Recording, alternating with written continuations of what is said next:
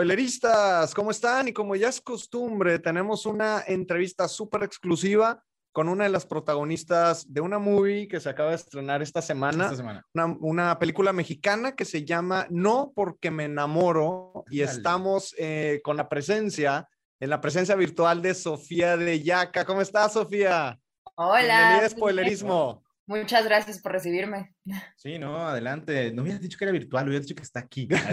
Está aquí, pero en otro, La ponemos aquí en el croma. Sí, exacto. Oye, Sofía, pues muchas felicidades. La verdad, ya tuvimos la oportunidad de ver la película. Eh, uno de los mensajes con, con, los cuales nos quedamos es que nos dieron alas a nosotros los, los ciudadanos de a pie, porque aquí nos dimos cuenta que el, que el corazón mata carita.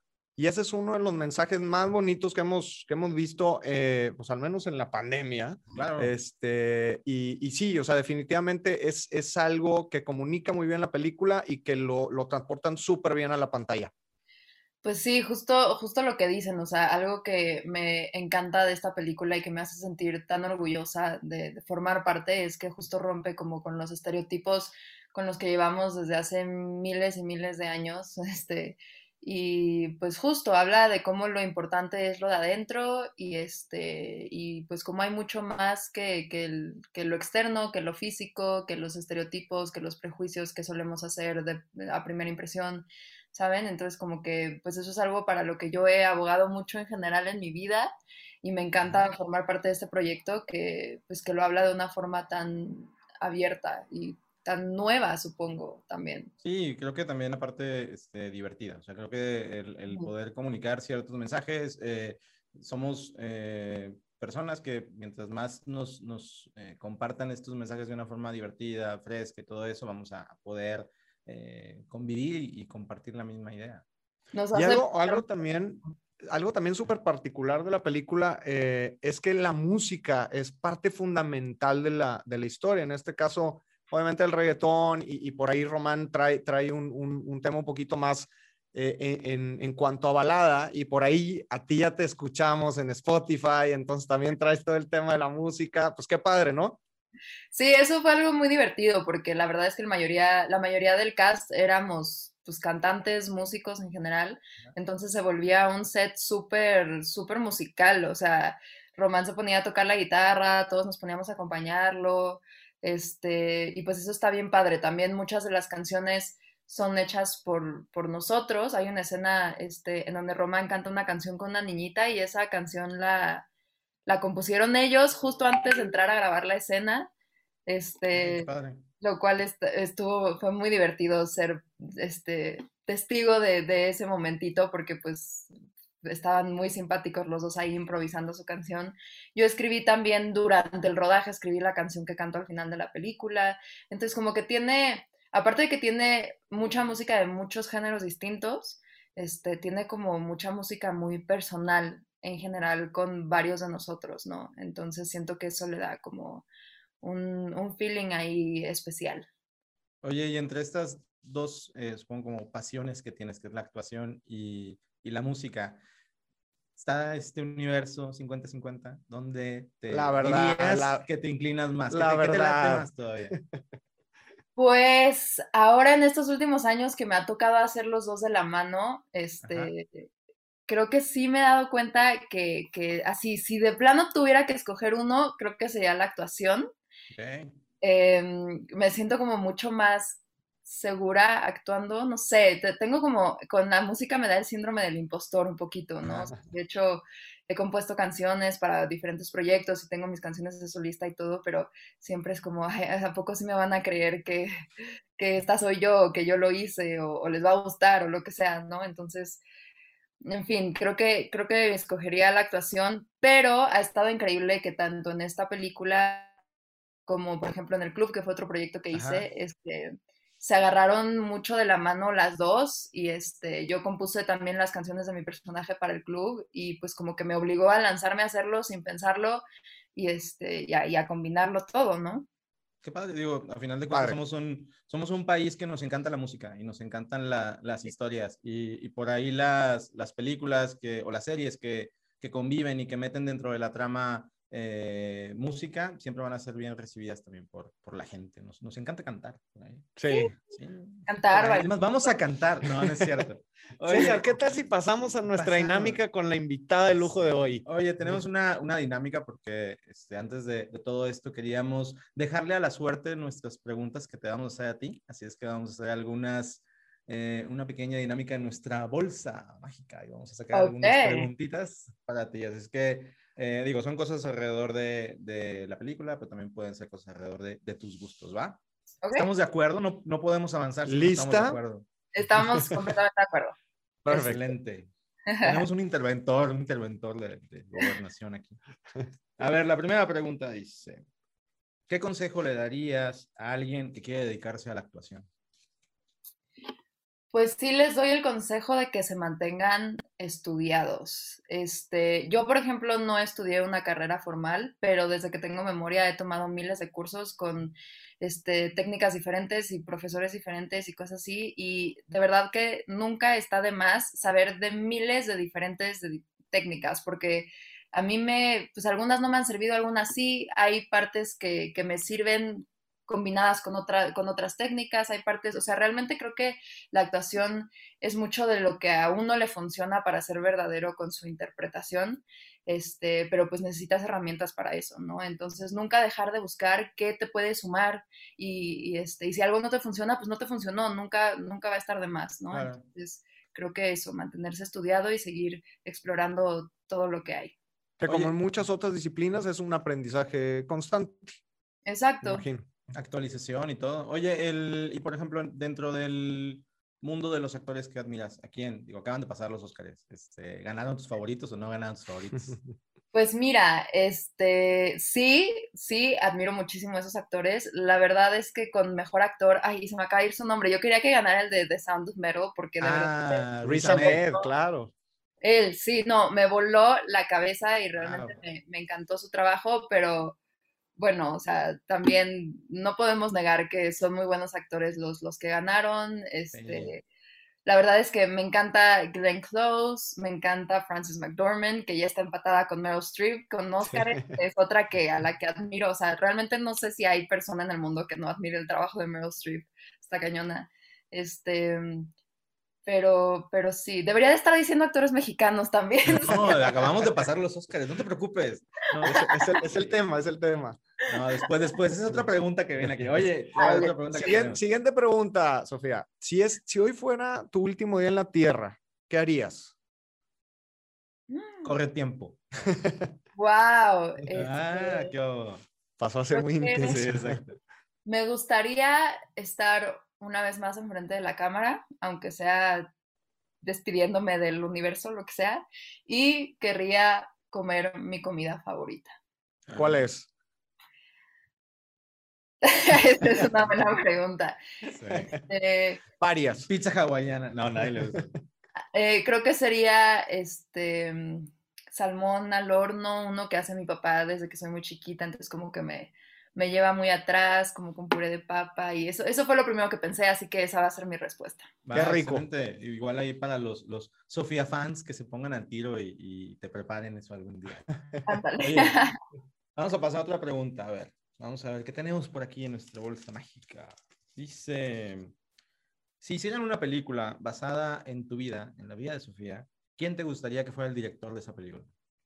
Oh, my gosh. Este, no sé, me, me, gusta mucho, este, por ejemplo, el estilo, me encantan los personajes y todo eso de Tim Burton, como que visualmente es de los, de los directores que más me gusta, pero no sé si mi vida da tanto como para una película de Tim Burton. Este, creo que, pues, direccionándonos otra vez hacia, este, cinéfilos mexicanos, creo que le daría la chamba a mi papá, que es director, y pues nadie me conoce mejor que él, creo que podría hacer un, un gran trabajo. Sí, creo que tendría ese, ese punto de vista de, de, de padre e hija y ese análisis sí. que ya tiene sobre ti. Y me serviría para ver lo que realmente piensa de mí. Ah. Sí, claro. Exacto. Oye, ¿cómo fue trabajar hablando de, de directores con, con Santiago? Santiago. Fue, fue, toda una experiencia. Al, fin, al principio este, me costaba mucho trabajo leerlo. Me da mucha risa que Santiago es una persona que hace tanta comedia y la hace tan bien y tan genuinamente, pero es la persona, de las personas más serias que conozco en este mundo. Entonces, como que al principio, pues el otro era como que veía las escenas y era como, Ajá. o sea, como que nada más decía que sí con la cabeza, no hacía ninguna expresión y yo así de, ok, Poker face. está, está amando la escena o de plano le está odiando y le va a hablar otra actriz mañana para que venga a suplirme, o sea, no tengo idea, ¿sabes? A lo largo de la película ya lo, lo logré ir como midiendo y leyendo y todo. Sí lo logramos hacer reír a carcajadas un par de veces, que eso fue así como la Check, victoria de la producción. Check. Este, pero lo que es bien padre es que está muy enfocado, tiene muy claro lo que quiere, este, lo tiene muy bien visualizado y por lo mismo nos da mucho chance como de improvisar, de sugerir, porque como que así se va construyendo, es una cosa muy de equipo y si algo no le funciona, él sabe que no le funciona y él sabe que no va por ahí y si algo, y si algo sí funciona, pues sabe que va a aportar, sabe que va a ser más chistoso, sabe que este, vas a identificarte más con el personaje, sabes que o sea, no sé, es, es algo muy padre de Santiago que realmente como que pues sabe medir muy bien este hasta dónde te deja improvisar y meter de tu cuchara y hasta dónde no. Y la verdad es que pues es, es muy padre poder trabajar así. Siempre tienes que tener como este, este vínculo y esta confianza con un, con un director, ¿no? Que te, que te ceda y, y te, te dé el espacio para que también puedas ir eh, explayándote o, o, o dando tu interpretación del personaje, pero a la vez respetando el guion y la visión que él tiene de, de la película, ¿no? Exacto. Creo que el poder este, improvisar eh, te puede demostrar realmente qué tanto traes el, un personaje trabajado, Claro. ¿no? Porque si improvisas para, para bien, este, pues significa que lo tienes muy claro. Este, entonces, pues eso, eso nos funcionó en, en la mayoría de las veces. Qué padre. Qué padre, Sofía. Sabemos que eres una, una estrella en, en ascenso, un talento en ascenso. ¿Quién es tu mayor inspiración? ¿Quién ha sido como tu mayor inspiración, ya sea personal o del medio, para, para seguir haciendo esto? Uy, pues la verdad, por, por muy cursi que suene, o sea, creo que sí serían mis papás. Mi mamá es actriz, mi papá es director, y pues yo desde chiquita he estado en esto y pues sí, he observado todas las partes buenas de este medio, pero también me han tocado todas las difíciles, que este medio puede ser muy difícil, muy celoso, es de mucha paciencia, este, a veces puedes tener cuatro meses todos los días de llamado y dormir cuatro horas al día y a veces puedes tener cuatro meses sin un solo día de trabajo y entonces Wow, te estás sacando los ojos, ¿sabes? Entonces como que realmente siento que ellos me, me enseñaron como mucho esa dualidad de lo que es este medio y tener esa paciencia tanto cuando estás trabajando demasiado como cuando no estás trabajando nada. Y, este, y pues sí siento que, que ellos ya hayan pasado por tanto en este medio, teniendo hijos, este, llevando 30 años cada uno en el medio y todo eso, como que sí me, me dice como, ok, pues creo que, creo que sí se puede, no está tan mal, ahí vamos, ahí vamos. Oye, ¿cómo fue? O sea, ¿cómo? No me imagino una, una familia donde los papás sean este, tan, tan del medio. O sea, digo, creo que eso eh, debe tener sus pros y debe tener sus contras también, así de, pues no sé, nunca podrías eh, fingir o ser, o ser un niño que, que eche mentiras porque te descubren tus actuaciones o algo así. Sí, eso era un problema, eso era un problema. Sí, sí, sí, sí, ya se sabían mis truquitos desde chiquita.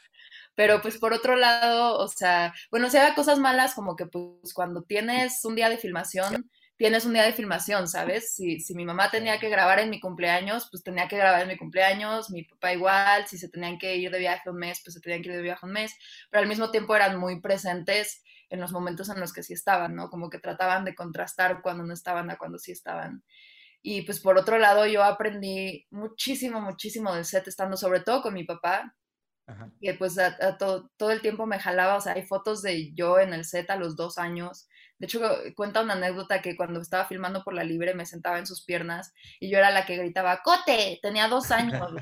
Y yo gritaba corte, o sea, él me decía en el oído y yo lo gritaba, ¿no? Entonces, como que siento que también un tip, regresando a los tips para los actores, es Adelante. saber mucho del detrás de cámaras porque a veces como que siento que traemos esta cosa de nosotros somos la estrella y nosotros, pero a veces estar detrás de cámaras es mucho más pesado, implica más horas, implica más trabajo, implica más movimiento, implica, o sea, realmente creo que detrás de cámaras aprendes cómo realmente todo el crew es un equipo y sin una persona de ese crew todo podría salir completamente distinto, todo se podría caer, o sea, sí, aprendí mucho con mis papás. Sí, creo que el, el, verdad que lo mencionas, este trabajo en equipo, este club se vuelve como una, como una tribu y tu familia durante el tiempo que, que dura la, la, producción, que, Exacto. es un equipo y, y, todos jalan parejo para que la película sea un éxito. Uh -huh. Si Oye, todos una, ayudan, es una maravilla y si no, pues es una pesadilla, o sea. Pues también, ha tocado. Oye, sí. este, una última película y ya va sobre el género musical que esconde la, la película en sí. Entre estos tres, ¿cuál elegirías? ¿Bad Bunny, J Balvin o Daddy Yankee? Mm. Oh, damn.